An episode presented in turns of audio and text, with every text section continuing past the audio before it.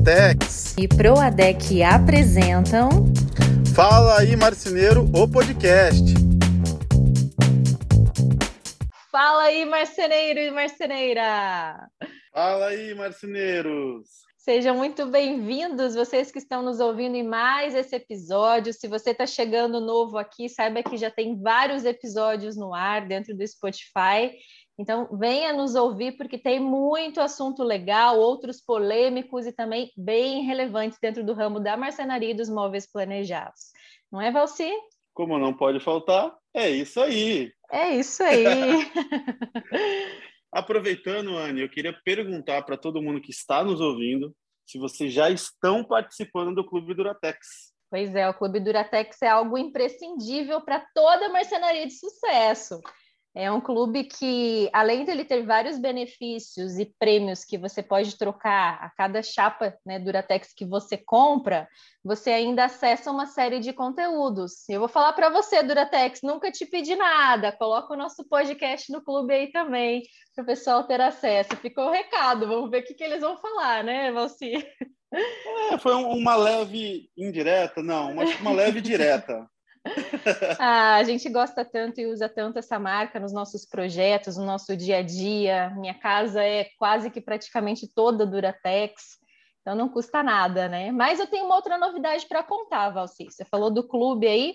Nós temos mais um apoiador super legal, do qual assim eu me sinto muito honrada em fazer parte desse projeto e ter apoio dessas empresas tão gigantes dentro do ramo moveleiro que é a Proadec, fabricante de fitas de borda. E aí, você que está nos ouvindo, já usa fita de borda Proadec? Você usa, Valci? Com certeza. Na verdade, dentro da minha marcenaria, é quase que uma exigência que seja Proadec, né? É a melhor, não tenha dúvida disso. E fico feliz de saber dessa novidade, porque olha só, nós estamos com os dois melhores, hein? É, e tem mais um entrando aí, mas por enquanto é segredo. Vamos esperar, né, para poder divulgar. Mas é, é uma honra, assim, é um privilégio. Mas sem mais enrolações, hoje nós temos um convidado super especial aqui com a gente, que é o Neto Domingues. O Neto, ele é empresário, não do ramo de marcenaria, mas dentro do ramo moveleiro, ele e a família dele fazem parte de uma revenda, uma revenda de artigos para marcenaria que está dentro da Rede Pro, aqui em Uberlândia, Minas Gerais. E a gente vai falar sobre o que hoje, Valci? Fala do tema para o pessoal. Ah, mas... ah, o tema? Não, eu ia antes do tema, pelo amor de Deus, né? Eu acho que foi muito, muito bonito. Foi lindo o seu discurso sobre a apresentação do nosso convidado mas acho que você tem mais algo para dizer para apresentá-lo, não é verdade? Ah, eu tenho, mas assim, todo mundo que me segue né, percebe que eu não, às vezes não falo muito da minha vida pessoal. É, meu marido talvez não apareça muito, mas isso não é porque eu não o amo nem nada do gênero, né? Pelo contrário, ele é o amor da minha vida. Mas o Neto Domingos é o meu marido, gente. Então, uma super revelação aí. A gente trabalha os dois no ramo moveleiro, mas cada um na sua parte. Então, por isso que talvez muitas vezes vocês não me escutem falando, né, dos, dos produtos ou assim da empresa dele em si. Mas sim, é um privilégio ter o meu esposo dentro do ramo. A gente sempre soma muito um com o outro tanto nos conteúdos, nas nossas conversas no dia a dia, não tem como escapar, não tem como não trazer trabalho para casa, até porque eu trabalho em casa. Mas sim, esse convidado especial aí, né, é o homem da minha vida, é o cara que eu acho mais lindo no mundo, né? E estamos aí, né? Hoje ele vai ser o nosso entrevistado e ele vai falar sobre o quê, Valci? Agora fala sobre o tema, né? Hoje, então, nós vamos conversar com o seu esposo, no convidado fa famoso aí em Uberlândia, pelo menos, né? Sobre sucessão na marcenaria. Muito legal, é. Eu escolhi ele para falar sobre esse tema, né? Apesar dele não ser marcenaria, apesar de estar dentro da revenda, porque ele é a segunda geração da empresa da família e houve todo esse passar de bastão, passar de bola, e ele está vivendo isso no dia a dia, e eu acredito que vai ter muito pano para manga para ele falar um pouquinho, contar as experiências e falar um pouquinho da sucessão. E sabe por que, que me despertou esse assunto, Valci? Lembra aquela vez que a gente fez um bate-papo com os seus alunos, algumas semanas atrás, aí sobre marketing? Lembro sim. Então, me chamou muita atenção porque, sei lá, quase 50% dos alunos que estavam lá eram empresas que já estavam na segunda e tinha até empresas que estavam na terceira geração da marcenaria. Isso me surpreendeu, porque a gente vê muito empresário de marcenaria que às vezes está começando agora, que está com alguns meses de empresa, poucos anos, mas você tinha vários alunos ali com a gente que já estava há muito tempo. E a gente sabe que nesse dia a dia é, é uma série de questões, assim, uma série de desafios nessa questão da sucessão, é, tanto na questão assim de, de abrir a mente, pensar fora da caixa nos produtos que vai utilizar, como na abordagem da venda, no atendimento e tudo isso. Mas, né, vamos dar as boas-vindas ao nosso convidado, então, né? Seja muito bem-vindo, meu amor, ao nosso podcast Fala aí, Marceneiro. Olá, olá, olá. Muito prazer estar aqui com todos os marceneiros, marceneiras, todos os entusiastas aí do nosso segmento moveleiro Brasil afora, né? Você vê como, como Deus age, né? Ele une propósitos, né? Verdade. Então, é, uma, é uma honra não só participar, e o mais legal ainda é participar com a minha esposa, né? É, e, e, de fato, não tem como, o trabalho vem para casa, a gente discute muito o segmento, conversa muito sobre marcenaria, revenda, indústria, arquiteto, isso é um assunto comum aqui em casa, né? Porque Deus de fato nos uniu nesse propósito de cada vez mais desenvolver, né, o, negócio de marcenaria. É verdade. Ah, para mim, enquanto revenda, isso é extremamente importante. Quanto mais marceneiro desenvolvendo o seu negócio, maior minha base de clientes, né? E para um outro lado social também, porque eu vejo muitas famílias vivendo da marcenaria, passando o negócio pra, de, de geração para geração, aquela ali sendo a principal e talvez a única fonte de renda da família. Então, eu olho muito a marcenaria com esses olhos também, né? Então, acho é um segmento que sou, sou apaixonado, né? Fui criado nele, já que a gente vai falar de sucessão, eu já, apesar de jovem, né? Eu já estou há bastante Nem tempo aí. tanto assim, né? Não, não. estou há bastante tempo aí acompanhando o, os negócios marcenarias e todos os seus altos e baixos, processos de sucessão, uns que ocorrem com, de forma de, com sucesso, outros que nem tanto, enfim. Espero poder colaborar aqui de alguma forma e cada vez mais melhorar o nosso, o nosso segmento aí. Poxa, show de bola, Neto. Eu queria aproveitar, então, já emendar a primeira pergunta, né? Queria saber de você um pouco mais sobre a sua história. A sua história, essa sucessão que, que a Anne falou que já aconteceu dentro da sua empresa. Conta um pouquinho para gente. Então, legal. Acho que antes, só um pouquinho, pegar um, um gancho aqui, antes mesmo de falar do, do, da minha experiência num processo sucessório, eu acho legal, é, é, um tema muito abrangente, talvez a gente num podcast só não consiga falar todos os detalhes deles e tudo mais. Existe uma série de cursos que, de, de grandes instituições de ensino, acho que, se eu não me engano, a FGV tem um curso sobre sucessão, a INSPER tem um curso sobre, sobre sucessão, o Sebrae tem um curso online curtinho, gratuito sobre sucessão, porque existe várias técnicas e várias coisas que você tem que vir trazendo dentro do seu negócio para que a sucessão ocorra. Uhum. A gente pode abordar alguma coisa nesse sentido, mas eu acho que seria mais legal agora falar não só do conteúdo técnico, mas do ponto de vista experiência, porque foi o que eu senti dentro desse processo sucessório, né? Então eu já estou, eu, eu cresci junto com o negócio da família, é, eu comecei a trabalhar lá, eu tinha por volta de uns 13 ou 14 anos, não mais do que isso, né? Então, eu realmente vim do, do compensado seriado ali, vi o MDF chegando, vi as ferragens de valor agregado chegando no, no negócio e tudo mais. E é, o, o, o, que eu percebo e o que eu acho que é legal de falar, falando em, em sucessão, né? É que você tem que respeitar as gerações. É, é, natural que tenha que tenha o conflito, né? Porque são gerações diferentes. Mas você tem que dar quem quem é o jovem que está entrando no negócio tem que ter espaço para ouvir o, o, patriarca da família, quem está mais tempo no negócio e quem está mais tempo no negócio tem que dar liberdade para o jovem errar, porque isso faz parte do, do, do aprendizado, né? Não tem como, né? E se você for olhar, 85, se eu não me engano, dado, depois a gente pode validar isso aí na internet, mas 85% das empresas brasileiras são de cunho familiar.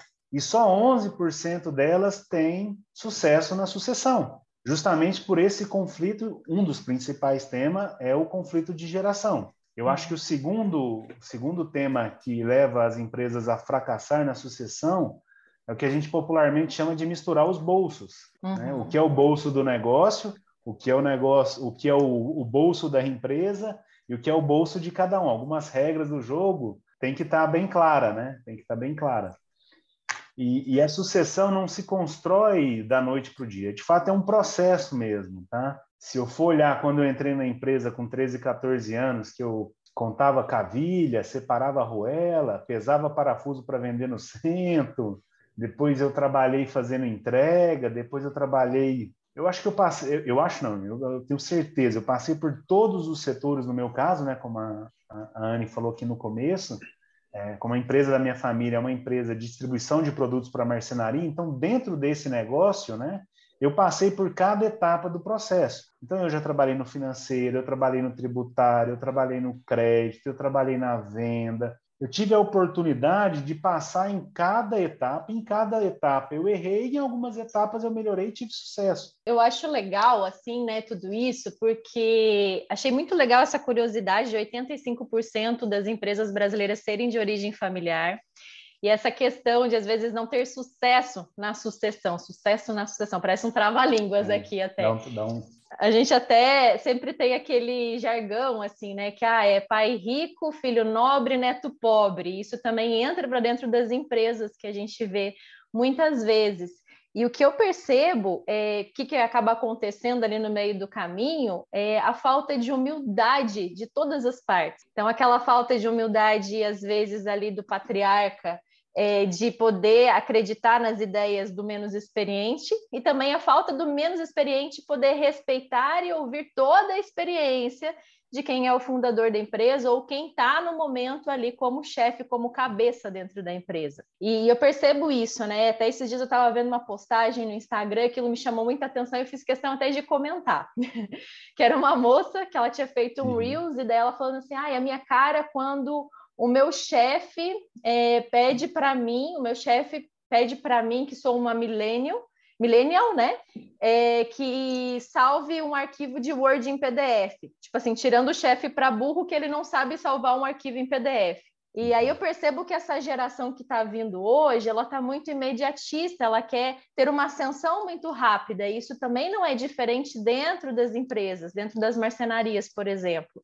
Porque às vezes você pega assim, vamos falar um português claro aqui, um pirralho, que acha que sabe tudo, porque está aí bombardeado de informação na internet, mas que não vai ter a experiência né, do chefe lá, da mulher, que às vezes tem todo é, uma vivência por trás, tem todo um repertório de vida por trás que ela não tem. E não é o fato dele saber ou não salvar o arquivo em PDF que vai transformar ele num bom ou num ruim profissional.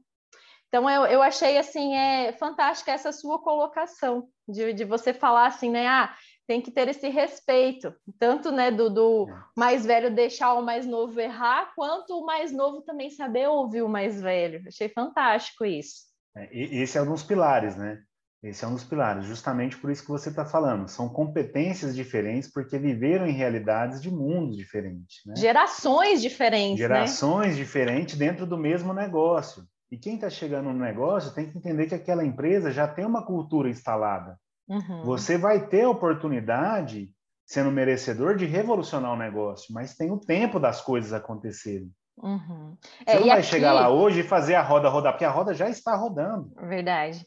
E aqui a gente tem vários tipos de marcenaria que nos escuta e também de lojas de móveis planejados. Então, tem aquela que às vezes tem uma estrutura pequenininha, tem aquelas que já tem uma super estrutura com vários setores, igual você falou, ah, eu passei por todos os setores. Eu acho que é importante mesmo conhecer tudo da forma como a empresa gira, passar trabalhando para adquirir essa experiência, para poder ter uma ótica do financeiro, ter uma ótica da produção, ter uma ótica da venda, eu acho que tudo isso vem a somar. É, mas eu percebo também que na maior parte das marcenarias, vamos falar das marcenarias menores, que eu, eu amo essas marcenarias familiares que trabalham o marido ou a mulher, e daí o filho começa a entrar junto no negócio. Geralmente a criança é pequenininha, tem 5, 6 anos de idade, já começa a conviver ali no dia a dia com o pai, já começa a absorver aquilo. E eu queria entender de você como que você se enxergava quando você iniciou. Eu entendo que, né, com a, com a toda a tua inexperiência, 13, 14 anos de idade, mas como que você se enxergava dentro da empresa? Você, você conseguia vislumbrar que um dia você seria chefe? O que, como, é, como que era isso? Antes um pouquinho, eu vou só pegar um gancho do, do, do que você falou aí. É, você falou da marcenaria pequenininha, da marcenaria média e tudo mais. Sucessão é um desafio, não importa o tamanho da sua empresa. Uhum. Isso é um fato. Você vê vários cases de empresas grandes que já tinham governança corporativa, várias coisas de gestão empresarial instalada, rodando dentro daquele negócio, e não é tão simples, não se muda um, um diretor, um coordenador, um dono do negócio, não se muda tão fácil assim. Então, não importa o tamanho da sua marcenaria, tá? O fato do negócio ser um pouco menor, ele cria esta possibilidade de você navegar em todos os setores e ter um aprendizado que isso vai formando o profissional ao longo da carreira dele, né? Quando você é uma empresa muito grande, quase que uma, vou, exagerar para ilustrar, quase que uma multinacional, você vai ser treinado para ser um executivo de negócio. Você não vai ter tempo de passar pelo chão de fábrica, por, por todos os setores assim. Você vai e, e, eu acho que essa é a beleza do pequeno, porque você, como seu negócio é pequeno e está muito às vezes concentrado em você, você tem como vir começando cedo, num tempo hábil, não precisa ser com cinco anos de idade, né? Ou a nossa tá filha, tá a nossa filha com, com cinco anos de idade já vai estar tá fazendo conteúdo no Mercenaria Fora da Caixa, tá? Tomara. Não, eu acho que respirar o mesmo ar, eu acho que respirar o mesmo ar, entender o ambiente que a criança está inserida é importante. Isso, é. Sem dúvida. Isso, sem dúvida, né? Mas eu estou falando de assumir responsabilidades, só para uhum. só separar. Sim, aí vai sim. ter o tempo dela, né? E aí, outra pergunta que você me fez quando eu comecei, não, eu não tinha noção. Na verdade, é, os meus pais, meu pai e minha mãe, sempre quiseram que eu assumisse o negócio da família. É, eu acho que é uma brincadeirinha que eu faço lá em casa, né? Porque meu pai chegou na minha irmã e falou: O que, que você quer ser? Minha irmã médica. Minha irmã, desde que, sei lá, tinha 3, 4 anos de idade, ela falava que queria ser médica, né? E quando meu pai me perguntou, eu não sabia o que responder. Eu falei: ah, Eu vou trabalhar com você, né? E isso acabou ficando, né? Mas ali na minha adolescência, eu já estava já estava no negócio, como eu disse, eu comecei cedo, 13, 14 anos. E naquela fase da adolescência ali, dos 18 aos 20, 20 e poucos anos ali, eu queria concurso público. Então, a minha formação acadêmica, eu sou formado em Direito. Não, não fui, eu não, não academicamente, eu não estudei para ser gestor. Depois eu fiz MBA, fiz alguns outros cursos voltados para a gestão do negócio para me aprimorar. Mas eu tive uma fase que eu entendia que aquilo não era para mim. E aí é que está a liberdade. Nesse momento, meu pai me deu a liberdade de poder testar outros negócios. Então, eu estava na faculdade de Direito, eu trabalhei um tempo no escritório de advocacia, eu naveguei por, pelo mundo jurídico, sabendo que naquele momento eu queria concurso. Então, eu respirei um pouco daquele ar e vi que aquilo não era para mim. E aí o bom filho a casa torna. É, eu costumo brincar que o pó do MDF já tinha entrado no meu sangue, aí já era, não tem como voltar atrás. Né? Se o pó do MDF entrou no sangue, acabou. Você vai continuar nesse segmento, né? Então a liberdade não é só a liberdade de dele aprender errando e dele vir evoluindo como profissional. A liberdade para o filho tem que ser para ele também experimentar, para que de fato, se aquilo é o desejo dele, ele, ele tocar aquilo com o amor que você tocava. E você não uhum. pode impor isso ao seu filho, porque isso é o seu sonho, é o seu desejo. Talvez não seja o dele. Então você tem que criar esse ambiente para. Se você quer ter uma sucessão de fato de sucesso, você tem que criar esse ambiente da pessoa experimentar, né? Mas muito, muito novinho, eu acho que foi muito importante para mim começar a trabalhar por uma questão de valores. Ali eu aprendi muita coisa do valor do dinheiro, do valor da honestidade, da honra, uma série de pilares que não importa o que eu fosse fazer na minha vida profissional, são pilares inegociáveis, fazem parte do caráter de um ser humano digno, né? Então, isso foi plantado ali quando eu comecei muito cedo. Se eu ia para cadeira, para carreira jurídica, se eu ia para concurso público, se eu ia para outro tipo de negócio que não o setor moveleiro, indiferente. Essas bases foram plantadas ali quando eu comecei muito jovem, né? Eu acho, é, eu acho... muito importante e talvez essa geração esteja perdendo isso. É, eu acho muito importante isso, não é à toa que o seu filho também hoje trabalha dentro da empresa, pelo menos para receber é, todo esse suporte, para aprender esses valores de empresa, enxergar o mundo de forma diferente. E quando você tinha 13, 14 anos de idade, mais de 20 anos atrás, ó, eu entregando sua idade aí. É, é, só que se eu entregar tá... a sua, eu tô no sal, né? Não, todo mundo sabe a minha idade. Todo mundo sabe que eu tenho 34 anos, nada mais, nada menos. Mas assim, quando você começou, Neto, o mundo vivia de uma forma diferente, as gerações pensavam de forma di diferente. Então, o auge era realmente você ser concursado público, você ter uma estabilidade, que na verdade eu chamo isso de uma falsa estabilidade, e não tinha todo esse incentivo para o empreendedorismo como tem hoje. Então, talvez é por isso que você chegou a pensar uhum. dessa forma, né?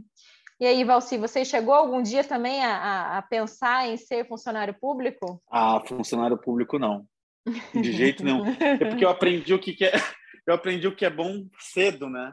Eu sempre fui envolvido com, com uh, trabalhos com comissão, então eu, eu sempre fui despertando é. para venda. E eu falei: não, eu não quero ser um cara que tem um teto salarial e ficar naquilo ali, não, de jeito é, nenhum. Isso, isso é legal, porque isso é meritocracia, né? Quanto mais você vende, mais você ganha. E eu tô lendo um livro que é do Italo Marcilli, Terapia de Guerrilha, ainda não terminei ele, tô, tô lendo ele meio devagar, já falei sobre ele em outros episódios. E ele falando que nunca é, no mundo, assim, nenhuma outra geração foi tão fácil empreender. Hoje em dia, com a internet, com o celular, com redes sociais na mão, você pode empreender. E o empreendedor é aquele que vende qualquer coisa. Você pode vender uma caneca na internet, você pode fazer um bolo, pode fazer comida congelada, seja o que for. Então, assim, só fica desempregado realmente quem quer, só não ganha dinheiro quem não quer.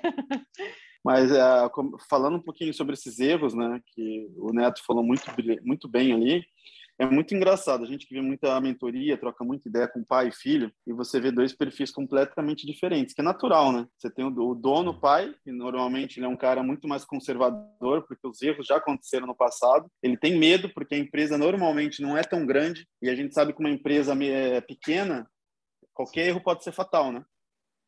E aí, por outro lado, você vê, vê um dono filho, né? Aventureiro, impetuoso, querendo desbravar o mundo. E justamente o que vocês falaram é fundamental, saber dosar isso, o pai saber fazer o filho experimentar os erros, né, ter essa experiência, que aí ele vai crescer. Legal, hein? Muito bacana mesmo. E assim, Neto, você quando é, iniciou você falou até que teu pai te deu liberdade e tal para né, navegar em outros horizontes, mas em algum momento você se sentiu pressionado? Ah, eu tenho que dar continuidade na empresa? Pressionado, pressionado. Eu acho que é uma palavra pesada, mas dado o momento, é, eu senti que eu deveria estar mais perto, porque senão eu perderia o time da coisa, uhum. sabe? É, não pressionado por ele ou por, por, minha família, justamente porque ele me dava essa liberdade, né? Uhum. Mas ah, dado, aí um, um, determinado momento eu me cobrei porque eu sentia que eu podia de alguma forma colaborar com aquele negócio, estar mais próximo daquele negócio, fazer aquele negócio crescer, né? Fazendo um traçando um paralelo aqui, imagina uma, uma bicicletinha, né? A bicicleta já estava andando, eu estava vendo a bicicleta andar, mas eu podia chegar ali de alguma forma, vir contribuindo para colocar velocidade naquela bicicleta, né? E, e eu, eu percebi que eu não estava participando, minha família estava envolvida naquele negócio e eu não estava não tava tendo oportunidade, então então foi aí que eu percebi que o MDF tinha entrado no sangue mesmo, né? Uhum. E por um outro lado, a brincadeira que vocês fizeram aí em relação a concurso público, aí durante a faculdade convivi com muitas pessoas que eram concursada pública e de fato, não é que é um mau negócio, mas é porque você fecha as duas portas, também é um outro jargão, a da pobreza e da riqueza. Você nunca vai ser pobre, você vai ter sempre um salário legal, mas você nunca vai ser rico. E aí foi de mim, de mim no sentido assim, como o Valci falou, eu não quero ter um salário fixo, eu quero ter o desafio. Talvez em alguns, talvez não em vários vários momentos, talvez a gente ganhe menos do que um concursado público, mas se você desenvolver o seu negócio, trabalhar o seu negócio, puta, você tem chance de, de ganhar mais, né? E, e trazendo um outro gancho aqui, Valci, é, você falou da empresa pequena, da, da margem de erro ser menor, né? Isso é um fato. Aí você tem que entender em que momento que está a sua empresa. Porque se vamos, vamos imaginar, se você não tem metas e objetivos traçados na sua empresa, sai tudo da sua cabeça. Se você não descentraliza as suas decisões, tudo é você que decide. Não estou falando nem de sucessão, estou falando entre seus colaboradores, ok? Como é que você vai fazer um plano para o negócio ter continuidade, seja com o filho ou com qualquer outro? Se o negócio é você, ele tende a crescer, a sua capacidade de fazer ele crescer, e quando você começa a perder as forças, o ímpeto, a vontade do trabalho, ele tende a vir, de, ele tende a vir morrendo junto com você. Então, se o seu negócio ele já não está num patamar ou você ainda não enxergou o seu negócio dessa forma, não quero, né? não tem problema nenhum, eu quero que o meu negócio seja pequeno, é só eu, eu que vou tomar a decisão, é eu que faço tudo. Show de bola, é uma decisão. Se você quer ter um negócio que cresce, que tem mais colaboradores, mais gente envolvida, que mexe com mais dinheiro, que traz mais responsabilidade, show de bola também. Eu só acho que tem que ser uma decisão clara. Você tem que ter clareza daquilo que você está fazendo, querendo para o teu negócio, né? E aí entra bem a, a, o outro jargão que a gente falou aqui, de separar os bolsos, né? Porque se você faz tudo, você toma todas essas decisões, tu, tudo depende de você, aí o bolso é seu. Em algum nível o bolso é seu. Agora, se você quer criar um negócio, aí, opa, tem que ser um pouquinho, um pouquinho diferente aí, né? É, isso é uma, uma coisa que eu e o Valci a gente fala em quase todos os podcasts, dessa questão de separar as contas de pessoa física e pessoa jurídica, dessa importância, tanto para a saúde financeira da empresa quanto para a sua família. E Neto, eu queria saber de ti, quais as principais mudanças que você trouxe para o negócio? Principais mudanças? Cara, eu acho que continuar trazendo energia para o negócio, porque se eu for falar de uma ferramenta, vai ser muito específico para o meu, meu segmento. Ah, estou desenvolvendo um e-commerce, estou entrando no, ah, no mercado financeiro com máquinas de cartão de crédito, nos associamos a um grupo de compras. É muito específico de cada desafio de cada negócio, né? É, talvez o negócio de marcenaria, a inovação dentro do negócio de marcenaria não seja o mesmo, o mesmo com que eu trouxe, mas eu acho que o principal aí, Valci, é energia, disponibilidade para aprender sempre, sempre, sempre. Acho que a grande vantagem da empresa pequena, familiar e esse processo de sucessão é justamente isso: energia nova para o negócio. Isso vai deixar ele perene por muito, muito mais tempo. É, porque querendo Legal. ou não, vai passando o tempo assim, a gente vai perdendo um pouco assim a energia, aquele tesão pelo trabalho, né? Ainda mais, por exemplo, a, distribuidora Domingues já tem 40 anos, fez 40 anos esse ano, se eu não me engano, ou é mais do que isso? Estou perdida? É, 41. 41 anos esse ano. Então, você pensa, né? O seu pai e o seu tio que também tocam um negócio, né? Daí tem você e tem o seu primo há 41 anos fazendo a mesma coisa praticamente, gerindo aquele negócio. Tudo bem que houve mudanças, a coisa foi crescendo, foram contratando novos funcionários, fazendo novos setores, mas chega uma hora que a gente já não está mais com aquele mesmo vigor. Então é muito importante mesmo essa energia nova, tanto né, do, do gestor e, e, com certeza o gestor também vai trazer essa energia para os é. funcionários é. em si, vai estampar isso no sangue novo que está entrando ou vai renovar as energias daqueles que já estão mais antigos, porque isso também acontece, né? Tipo, de, de chegar alguém lá com aquele fogo todo para trabalhar e aqueles que já estão mais antigos, sei lá, 20 anos de casa, renovarem as energias por causa disso, né? É, é, é uma função dos líderes do negócio, né? Ele tem que se conhecer e conhecer tão bem o negócio e entender que ele tem uma capacidade produtiva e que é natural que uma hora ele queira pendurar a chuteira. Então, um bom líder, ele tem que reconhecer esse momento do negócio dele, a hora que ele já está cansado, com a capacidade mentalmente exaurido, fisicamente. Então, ele tem que entender esse momento dele na liderança do negócio dele, e, e esse processo sucessório tem que ter começado antes, para que nesse momento entre o sangue novo, a energia nova, né? Então, se você não reconhecer esse momento, né, ele também não é da noite para o dia, não é que hoje eu estou mal-humorado, não quero trabalhar, não é isso, né? É, a gente está falando assim de uma trajetória empresarial que em determinado momento as gerações vão mudando, os desafios do negócio vão mudando e que talvez você não tenha todas as capacidades técnicas para levar esse negócio para o outro patamar. E aí você tem que trazer gente para o negócio. E ninguém melhor do que alguém que você criou, educou e tem os seus valores lá. Com certeza. É, até hoje você está vivendo né, duas situações ali com né, o seu tio e o seu pai. Seu pai já querendo se aposentar, provavelmente ano que vem ele já se aposenta, e o seu tio que gosta muito de pescar, então ele tem é, aproveitado a parte do tempo dele nas pescarias, ele ainda, lógico, né, faz parte da gestão ali da empresa, mas com é, talvez menos vigor ou né, do que seria você e seu primo hoje, né? Mas eu achei interessante, Neto, que você falou dos desafios que vão acontecendo ao longo do tempo, porque igual você comentou ali da empresa, ah, eu entrei na época do compensado e agora tá ali, né? Eu respirei o pó do MDF, entrou no meu sangue. E, e, a gente vê isso também dentro das marcenarias, né? Às vezes Sim. tem ali geração que, que nem o meu avô, meu avô era marceneiro de madeira maciça. E talvez uhum. você pegue as marcenarias que nos escutem, ah, mas o meu pai, ele ainda faz móveis de madeira maciça. Até tem, tem alunos do Valsi que tem essa situação, e que eu uhum. acho fantástico essa mescla. Excelente porém, porém, se você for falar de móveis planejados hoje, se você ficar fazendo tudo de compensado e de fórmica e lâmina natural, você não sustenta o negócio, porque a nossa geração é a geração do MDF. MDF é Duratex, né? Almerchan. Ai, não, não pude deixar Olha, de e fazer que usa fita? Da Prodec. Ah. é isso aí! Sabe, é Neto? O, o, Neto, eu acho que ele não, não é assim um ouvinte tão assíduo dos nossos podcasts, mas o, o Valci, ele fala muito é isso aí, sabe? Então ele qualquer coisa assim no, no, final ele fala é isso aí. Eu falo os meus NES e ele fala é isso aí. Mas é, é interessante isso, né? A gente tem que se renovar mesmo, tem que se reinventar de acordo com a necessidade do nosso cliente, com a realidade da nossa geração. Então os desafios são diferentes, tecnologia entrando para isso. E, e é necessário é, ter essa mentalidade nova é, e renovada né, em todo o tempo, né, Valci? É, é isso aí.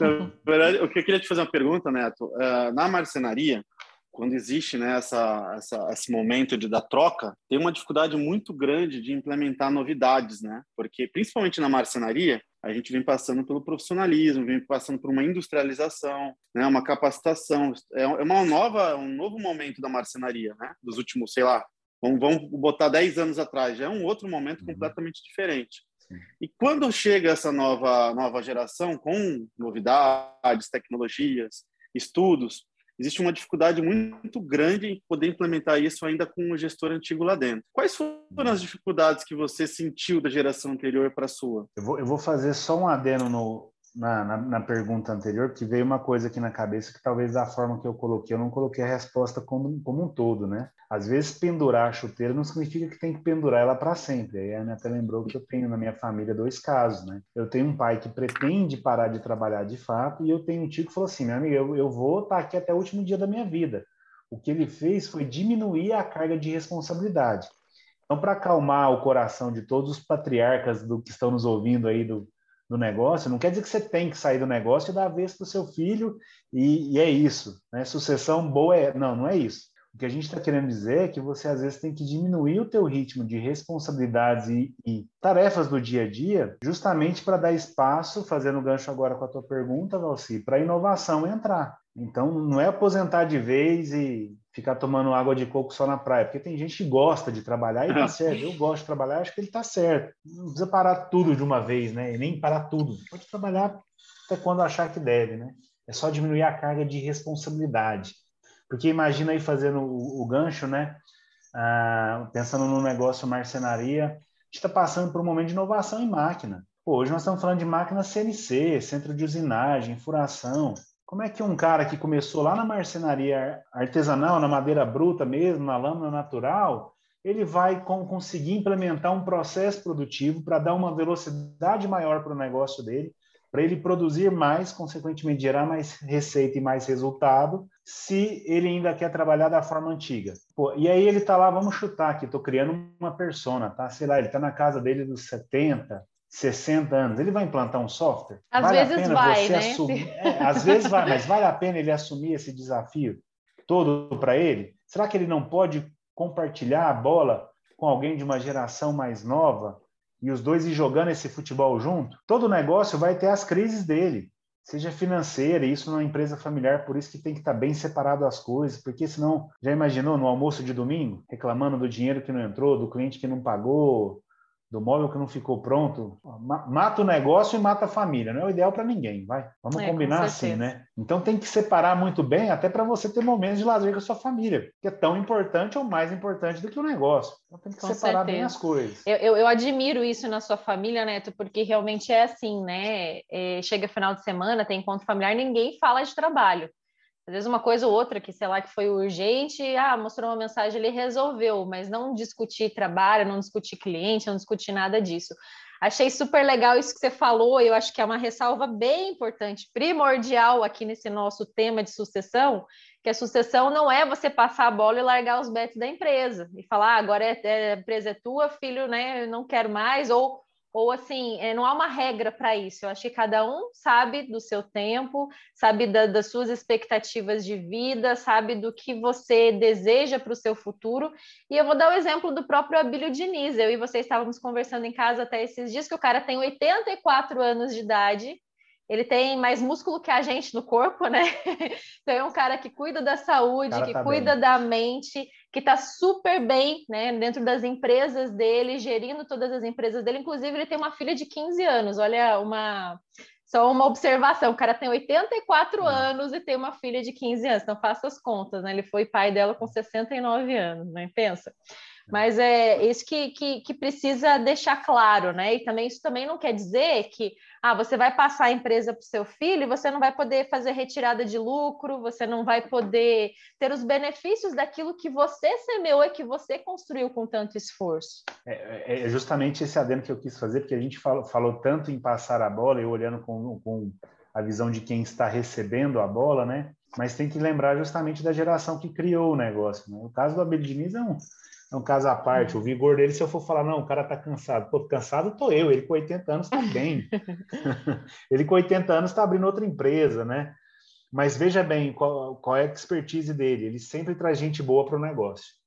Então, você vê o Abílio Diniz, porque ele é o cara, ele é, ele é, ele é o front da empresa, mas por trás do Abílio Diniz tem várias sucessões e várias pessoas no negócio.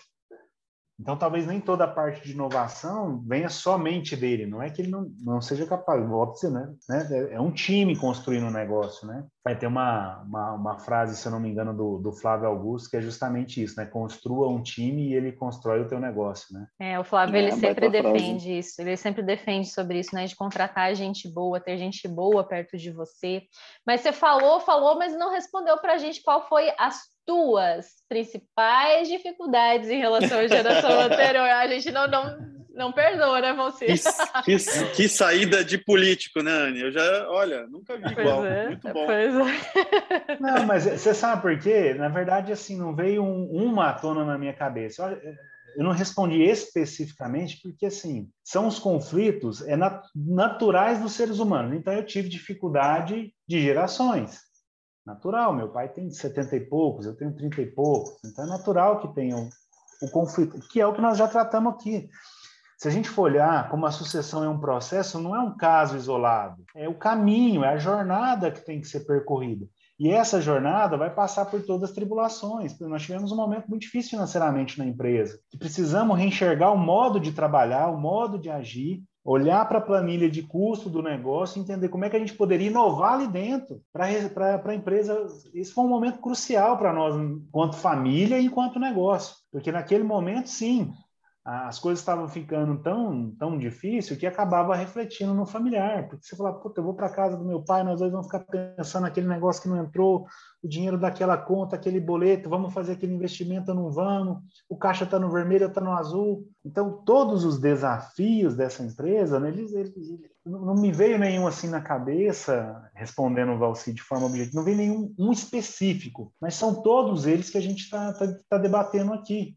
E que é natural todas as empresas vão passar. Eu tenho absoluta certeza que toda marcenaria que está nos ouvindo aqui, um momento teve um problema financeiro, em algum problema teve um conflito de geração, em algum momento teve algum conflito, é, até vou trazer um gancho aqui, vou jogar um pouquinho de, de sal no negócio para engrossar o caldo. Sabe qual que é um, um dos grandes problemas da sucessão familiar? Não é só do pai para o filho. Do pai para o filho, normalmente eles têm a mesma cultura e os mesmos valores. Mas o filho ou a filha se casa. E essa pessoa com quem ele se casou é a escolha dele. Essa pessoa pode ser uma pessoa que compartilha dos seus mesmos valores ou não. E é aí que o negócio começa a morrer, porque aí o dono do negócio não quer passar o bastão, porque não confia no âmbito familiar que foi criado ali. Então tem interferência de terceiros, não é só o âmbito familiar. Esse é um desafio assim, e é aí que a maioria das empresas familiares perdem o processo setório, se perdem e vão à falência. Esse é o, esse é o fato. Então você está aí treinando seu filho, começou com ele jovem, está no seu negócio, está respirando o ar que você está respirando, legal.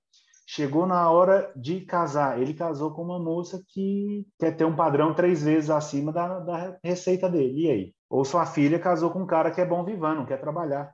E aí, como é que vai? O famoso marcha lenta. O famoso marcha lenta. Como é que vai ficar o teu negócio? Ou, ou aquele cara que vai querer se intrometer de tal forma que vai se achar o dono do negócio, sendo que né, foi construído pela família que, assim, virou dele, lógico, porque casou, né? Acaba sim, sendo um bolo sim. só.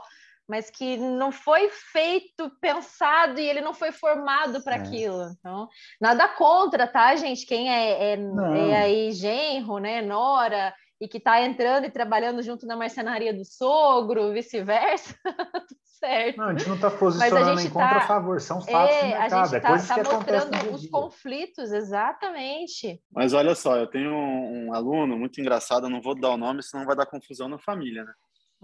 Que ele casou com, com a esposa dele, é filha do dono da marcenaria, e ele passou a sucessão pro, pro rapaz. Baita trabalhador, tá voando com a marcenaria aqui em Santa Catarina. Só que para fazer isso, falou o nome do cara. não, não, não. Mas só que para isso o pai disse o seguinte: você precisa manter o meu filho, né, o cunhado, no caso, olha a confusão, filho do dono da marcenaria aqui trabalhando com você. E o cara é um baita bom vivan, baita marcha lenta. E o cara, o cunhado hoje tem uma dificuldade com o filho do dono da marcenaria. Então, assim, não é um preconceito igual a gente está brincando apontando o cunhado, mas uhum. pode vir de qualquer lado essa sucessão e você ter problema, né? Com certeza. Quando Com certeza. Fala familiar, não... a família é bem amplo o conceito, né? Não, não existe regra, né? E, e, é família, né, gente? Temos que lembrar que a família ainda está em primeiro lugar antes de qualquer negócio, né? Mas muito legal esse papo. Eu queria, antes da gente encerrar, Neto, que você trouxesse para nós, se possível, em tópicos, não sei se é possível, mas quais são as dicas que você dá para as mercenarias e empresas que estão nos ouvindo dentro do processo de sucessão? Eu acho que você tem, assim, bastante experiência nisso, não só na tua vivência, como você conhece muitas mercenarias, não só aqui de Uberlândia, de toda a região, várias aí do Brasil, você conversa com eles todo dia e a gente sabe que quando você tem um relacionamento dentro de loja com um marceneiro, acaba sendo muito mais do que um relacionamento comercial, acaba sendo às vezes um pouco de psicólogo, você vira amigo, a gente tem vários amigos que são marceneiros e assim por diante. Então, eu queria que você, assim, desse uma avaliada dentro dessa experiência que você tem, tanto das pessoas que você conhece quanto daquilo que você viveu, e trouxesse essas dicas aí para o pessoal. Tá vendo só como é que é, Valci? Porque a esposa, ela pediu em tópicos. é. E não faz do jeito que ela pediu para você ver, Neto. Não, não é assim, né? Tem que, tem que rolar a piadinha, mas não é assim. Eu duro que eu tô aqui contra dois homens para me defender, tá difícil, né? Não, imagina. Você pediu, amor, eu vou atender em tópicos. Vamos lá, acho que a primeira coisa é, planeja primeira, né? Acho que vai dar uns quatro ou cinco tópicos aí, vai me aliviar porque eu não anotei. Acho que a primeira coisa é planeje a sucessão com antecedentes. Essa vale anotar, hein? Primeiro, uhum. planeje a sucessão com antecedentes. Você tem que entender, como a gente falou aqui, que a sucessão é um processo de transferência do controle da empresa. Isso não vai acontecer da noite para o dia. Não adianta você colocar o teu filho para estudar nas melhores faculdades se ele nunca botar a mão na massa. Tem que ter a capacidade técnica e tem que ter a experiência de vida. É as duas coisas juntas que traz sucesso para o negócio.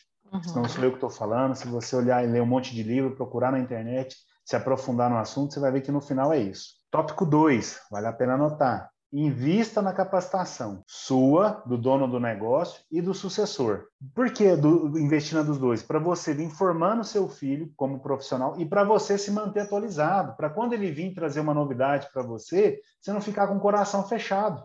Você ouvir, porque você já ouviu isso também de outros lugares. Uhum. Imagina o teu filho chegando aí para você e falando assim, ó, pai, agora nós temos que comprar um centro de usinagem que, que, trabalha computadorizado, que vai aumentar a produção, mas você nunca ouviu falar, você está lá na serrinha circular. Entende a sua necessidade de se manter atualizado para receber as oportunidades que estão passando na sua frente? Ponto 3, suporte emocional durante os desafios. Uau! Não prejudique a família, não prejudique o negócio, separe tudo, não só o dinheiro, separe tudo. Por mais que naquele dia você e seu filho, você e seu genro, você, você e sua família, sua esposa, se naquele dia vocês tiveram um problema familiar, não leve o problema familiar para dentro do negócio e vice-versa. Se vocês tiveram, como diz aqui, um pega para capar dentro da empresa, não leva para a mesa do almoço de domingo. Não faça isso. porque senão você não vai ter qualidade de vida, você não vai ter qualidade no seu negócio. É... Quarto quatro, ponto, né? quatro, quarto ponto. Aprenda a receber e a dar responsabilidades antes da sucessão. Não ache que o teu familiar vai chegar amanhã no teu negócio e vai assumir ele de ponta cabeça e resolver todos os problemas. Você jovem não acha que vai chegar no, no negócio do teu pai amanhã e resolver tudo, né? E, e, pai não acha que amanhã ou depois você formou teu filho academicamente na faculdade, fez graduação, suou para pagar, honrou seu filho nesse momento e amanhã você entrega a chave para ele da marcenaria, das costas e está tudo certo. Pelo amor de Deus, não faça isso. Não faça isso. Aprenda a negociar e a receber responsabilidades antes da sucessão. É a fase de test drive. Muito eu bom, viu? Esses quatro principais aí. O quinto que eu colocaria, ele é meio óbvio, mas o óbvio precisa ser dito, né? Quem quer receber a bola tem que fazer uma imersão no mercado. Ah, não importa o, qual negócio seja, você tem que ter uma noção boa daquilo. Você tem que mergulhar de cabeça naquilo. Não dá para molhar a pontinha do dedo. Tem que pular uhum. de cabeça. Não dá para ser superficial, né? Não dá é, para ser superficial. Aqui no nosso papo, a gente trouxe muito essa questão da sucessão familiar, até porque as empresas são familiares. Geralmente, quando se vê sucessão, é família. Mas e quando a marcenaria não tem sucessor? Eu converso com vários empresários de marcenaria que às vezes têm dois filhos ali e falam: ah, minha filha quis ser psicóloga e meu filho quis fazer engenharia, nenhum deles quer trabalhar na marcenaria. O que, que eu faço?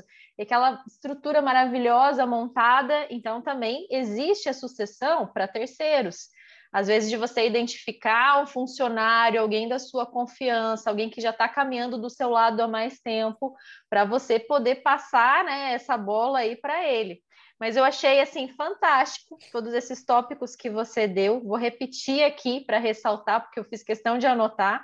Então, número um, planeje a sucessão com antecedência. Número dois, invista na capacitação sua e do sucessor. Isso a gente fala sempre aqui. Não é à toa também que eu e o Valci, a gente tem também esse propósito de trazer tanto conteúdo, seja gratuito ou por meio dos cursos e das mentorias para vocês, para que vocês possam ter acesso a essas informações e se capacitarem também, assim como existem outros no mercado, né? Uma das que eu achei mais importante aqui é o suporte emocional durante os desafios.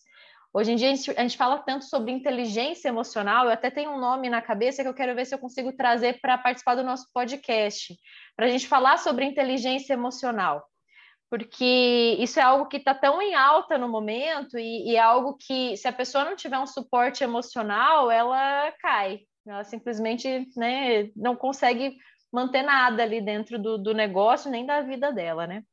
É, o outro que ele falou era separe tudo, não só o dinheiro, fundamental. Aprenda a receber e a dar responsabilidades antes da sucessão. Então, tem que fazer mesmo que a pessoa que está ali do seu lado, ela vá aprendendo. É, é importante delegar algumas coisas. Eu sei que tem algumas marcenarias ou empresários de marcenaria que às vezes gostam de controlar tudo muito para si, e essa parte do delegar faz parte do crescimento. Então, começar a transferir um pouquinho de responsabilidade aos poucos para que depois a pessoa possa assumir com uma performance muito melhor. E também, né, é, quem. Ah, essa questão última que ele falou que quem quer receber a bola precisa fazer imersão no mercado. Isso é outra coisa que a gente fala muito, precisa conhecer. Né? Não só de produto, não só de matéria-prima, mas precisa conhecer do cliente, precisa conhecer de todos os detalhes possível. Conhecimento nunca é demais. Show de bola, né, você? Muito bom, né? Conteúdo aí pesado. É, pesado e relevante. Viu? Eu sabia, eu te falei que eu tinha um convidado bom para trazer para cá. eu estava na dúvida, mas agora tô, tô brincando. Maravilhoso mesmo, Neto. Brigadão, cara. Sensacional. Eu agradeço muito mesmo a oportunidade de colaborar de alguma forma. Como eu falei, eu sou entusiasta do, do mercado moveleiro. Eu, eu cresci, não só ponto de vista empresarial, mas do ponto de vista vida mesmo. Eu cresci ser humano, me formei homem nesse setor. Eu tenho uma, uma paixão muito grande, né? E melhor ainda poder fazer com minha esposa e com um grande amigo Valci. Show. Oh, vou, te, vou, te, vou te dar um espaço aí, tá? Não é só porque você é meu marido, não, mas que a gente dá para os nossos convidados. Fala um pouquinho da sua empresa, da sua região de atuação, aquilo que você oferece. E aí a gente finaliza o nosso podcast, né, Valci, com chave de ouro. Precisamos vender também, né, Valci? Tem, opa, só de podcast sempre. vive o homem, né? Tem que. Momento, momento Jabá, vamos lá. É. Vamos lá. Então, eu sou sucessor da empresa distribuidora Domingos. A gente atua no mercado né, de distribuição de produtos para marcenaria, então MDF, compensado, corrediças, dobradiças, principais marcas do mercado. Vou falar resumido. Se eu for falar uma, vou esquecer de outra, mas as principais marcas do mercado. Duratex, tem lá na Domingos. Proadex, tem lá na Domingos, né? É, são mais de 230 padrões de cores lá. Quantos padrões de cores? Hoje nós temos 235 dos principais fornecedores do mercado imobiliário. A gente atua em todo o Triângulo Mineiro, região do Alto Paranaíba, Catalão, Sudoeste do Goiás, Itumbiara, Uberaba, é, entrega com frota própria. Estamos entrando agora no e-commerce, te convido a entrar aí no lojadomingues.com.br é, e venha nos fazer uma visita, conhecer. Vou, depois a gente pode até bolar uma história do cupom aí de desconto para quem estiver assistindo o podcast, hein? Olha, que legal. Podemos Olha, liberar vou sim. Vou deixar essa no ar aí. Aí a gente faz de bastidores e depois divulga na hora que o podcast for no ar. Show, divulgaremos nos stories então. Não, se você então é Eu... da região e ainda não conhece, ainda não compra na distribuidora Domingos, entra em contato com eles lá, seja pelo WhatsApp, seja pelo telefone, seja por meio do chat que tem no site. É, vai ser uma alegria deles chegarem até você, te atenderem e trazerem aí as suas necessidades aí e te ajudarem no dia a dia. Porque né, é mais que uma loja, né? É uma, é uma empresa que pensa assim no desenvolvimento do mercado e está sempre trazendo novidades aí de todas as formas. Até com a pandemia a gente acabou não, não fazendo muitos eventos presenciais, né? porque, enfim, a situação não permitiu, mas até uma curiosidade para quem quer saber como que eu conheci o meu marido. foi trabalhando, gente, foi vindo para Uberlândia e para a região e dando palestras. Eu acho que naquele ano que a gente começou o nosso namoro, eu morava em Curitiba, ele já é daqui de Uberlândia, é, eu vim para cá acho que umas sete vezes para palestrar. E não era porque eu queria, era porque meu chefe mandava. E aí não teve jeito, né? Deus conspirou ao nosso favor e hoje somos quem somos aí, né? Uma família com uma menininha na minha barriga aqui. E Neto, queria a Rani já disse tudo, mas até para todo mundo aqui que está nos ouvindo, eu gostaria de dizer que se tem uma coisa que eu valorizo demais são essas revendas que são comprometidas com o desenvolvimento do mercado.